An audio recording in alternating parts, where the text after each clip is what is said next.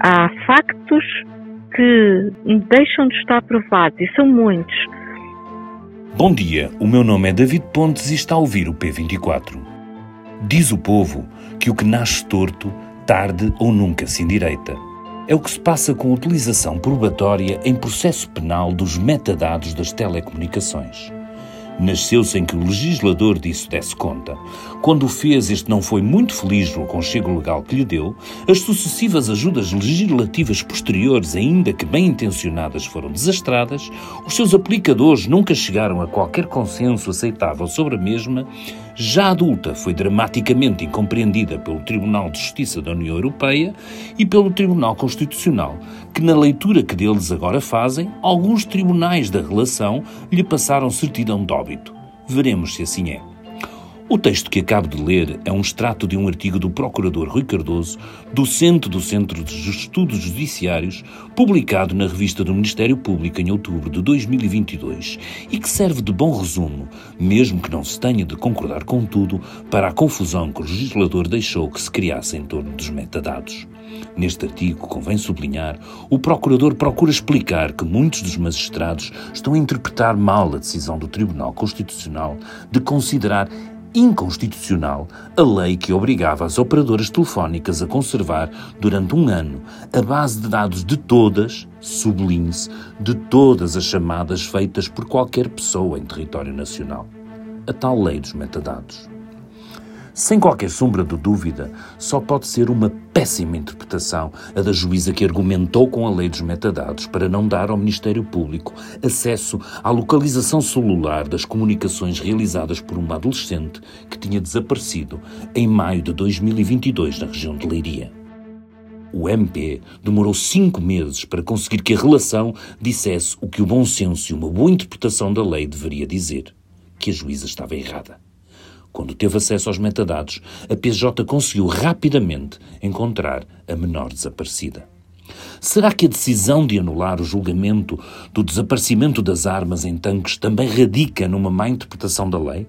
Será que um julgamento, com as implicações políticas que teve este, ainda está sujeito a interpretações dúbidas? Ainda não é fácil descortinar uma resposta assertiva para estas interrogações, até porque o acórdão do Tribunal da Relação de Évora tem 770 páginas para ler e será certamente preciso outras instâncias jurídicas virem a pronunciar-se para avaliarmos melhor da justeza ou não da decisão.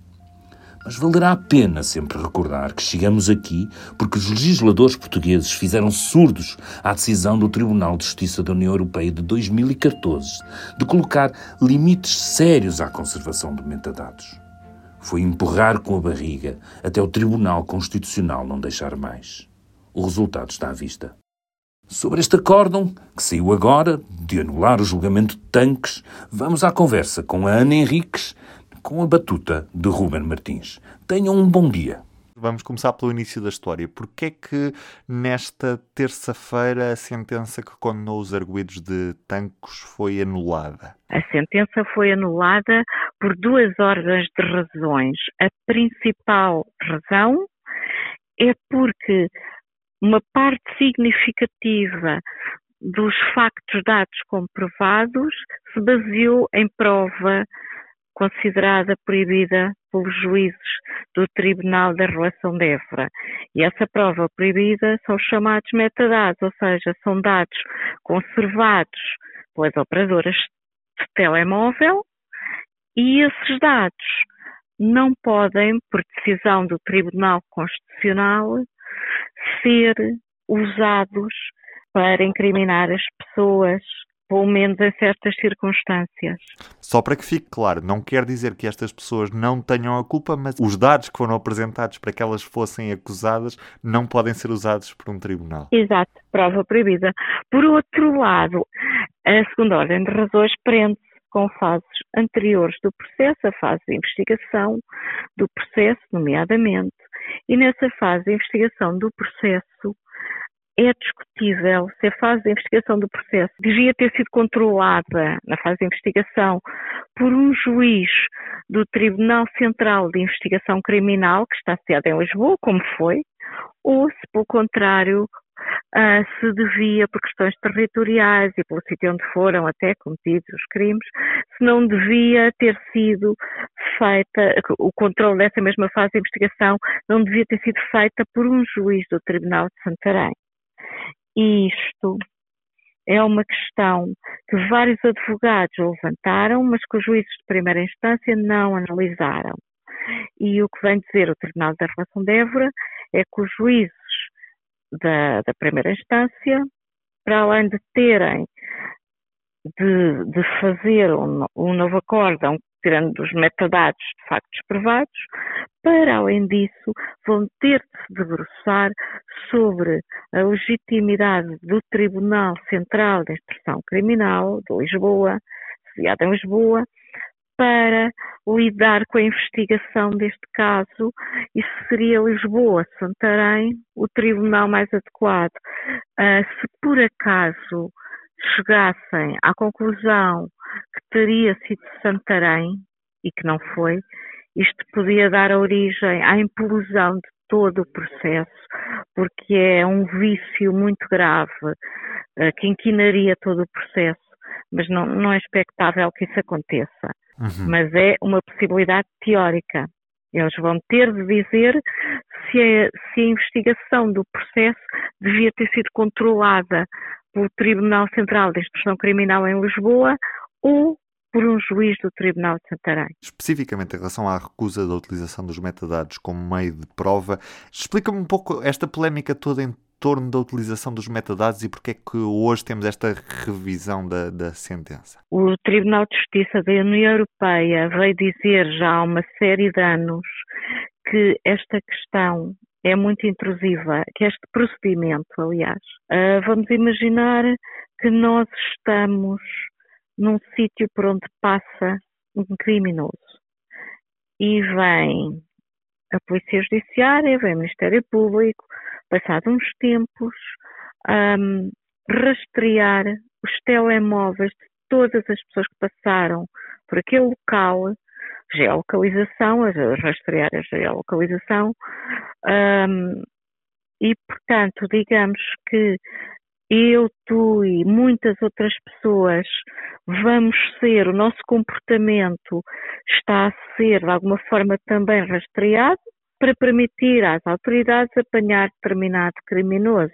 Ou pelo menos, se não apanhar, pelo menos perceber se aquele criminoso passou por aquele local.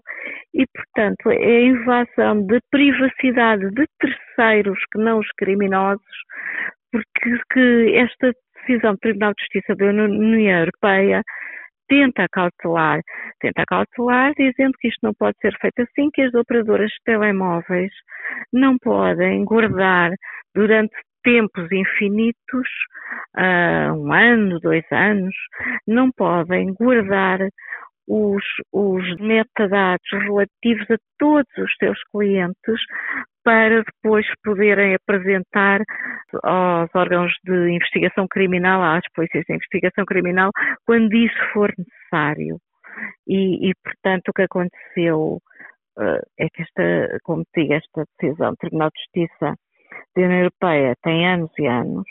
Uh, Portugal sabia disso e foi empurrando com a barriga. Portugal não tomou decisões, ou seja, não alterou a legislação e permitiu que, que os órgãos de polícia criminal continuassem a socorrer-se deste meio de prova dos metadados. E, portanto, isto foi sendo empurrado pela, com a barriga e agora há uma série, uma multiplicidade de casos que podem ir abaixo uh, já com condenações, como é este caso, não é? Já com condenações feitas, mas que pode tudo regredir por via de, do poder executivo e do poder legislativo não terem atuado a tempo e terem deixado a questão a questão continua por resolver durante anos. Os metadados também podem forçar confissões dos arguídos uh, ao dizerem que, confrontados com a existência desses metadados, que efetivamente estiveram num determinado local ou fizeram uma determinada uh, coisa. Podem, exatamente, podem conduzir a, a, essas a admissão de culpa, a essas confissões que de outra forma não existiriam, claro. E até que ponto é que o tribunal hoje pode admitir esse tipo de confissões como prova, sendo que os próprios metadados não o podem ser? É isso, é isso que está em causa para vários dos advogados destes arguidos estancos. Neste momento não há, pelo menos por enquanto, nenhum tribunal que tenha até hoje invalidado confissões por elas derivarem do confronto com, do arguido com metadados. Mas isso pode vir a acontecer, não é, não é de todo uma impossibilidade. Seja como for, o Ministério Público tem vindo a dizer e tem vindo a defender, e não só o Ministério Público, como haverá também decisões judiciais nesse sentido, mas não serão maioritárias, de que é possível, apesar desta decisão do Tribunal Constitucional e do Tribunal de Justiça da União Europeia, que ainda assim é possível recorrer a outros diplomas legais que não aleitos metadados para aceder a metadados. Ou seja, digamos que é um, um, outro caminho que o Ministério Público entende ser legal uh, e que passa por invocar outras disposições legais que não a da lei dos metadados e que passa por, um, por invocar essas outras disposições legais e por o Ministério Público aceder a esses metadados com a validação, através da validação de um juiz, pedindo a um juiz.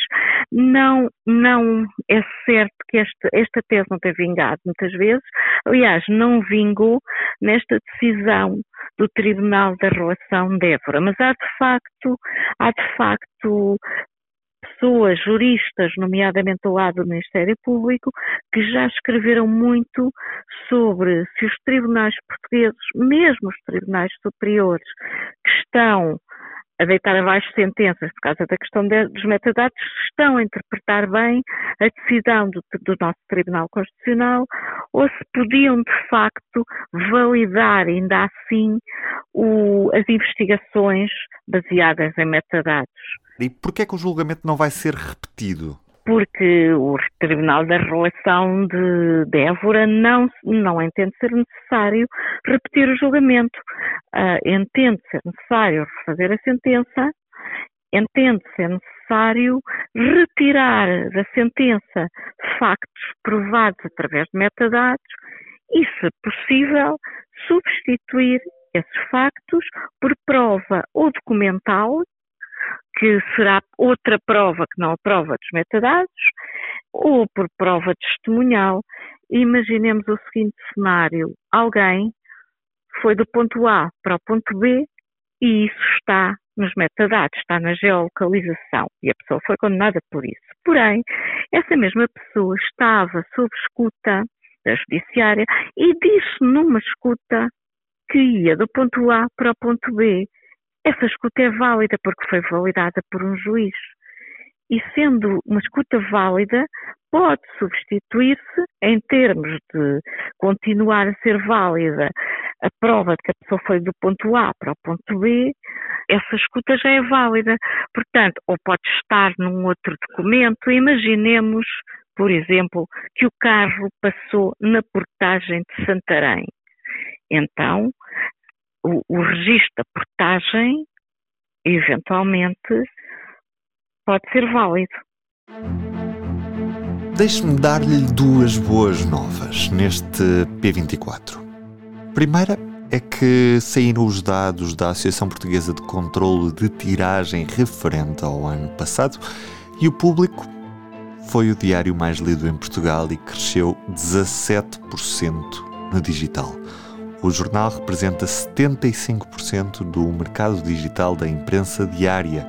A circulação total aumentou 11,7% face aos números de 2021.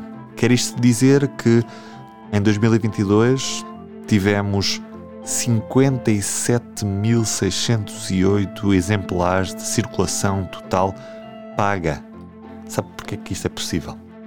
Por pessoas como você, que tem sempre o público por perto.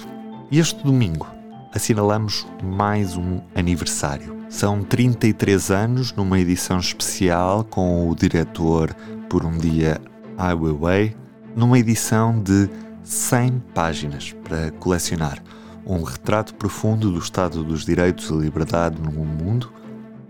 Será um público especial, só o preço não muda. Eu sou o Ruben Martins, hoje David Pontes na introdução e Ana Henriques aqui a explicar-me tudo o que esteve em causa neste anulamento da sentença do caso Tancos. Tenha um bom dia e até amanhã.